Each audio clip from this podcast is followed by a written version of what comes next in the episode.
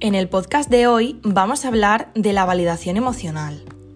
¿Alguna vez has dicho o te han dicho no llores, que no es para tanto? Pues esta simple frase está invalidando nuestras emociones. La validación emocional es un proceso mediante el cual un individuo reconoce y acepta sus emociones y la de los demás, sin restarle importancia ni negar su contexto no significa estar de acuerdo con la reacción emocional de la persona, sino que se trata de no juzgar ni intentar solucionar el conflicto que se presenta, entendiendo que está bien experimentar todo tipo de emociones y ayudándonos así a comprender lo que estamos sintiendo o lo que sienten los demás.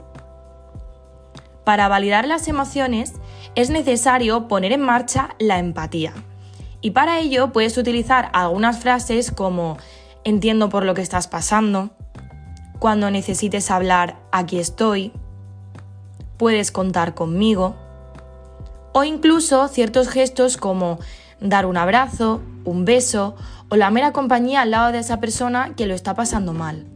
Pues estos son algunas maneras de validar las emociones.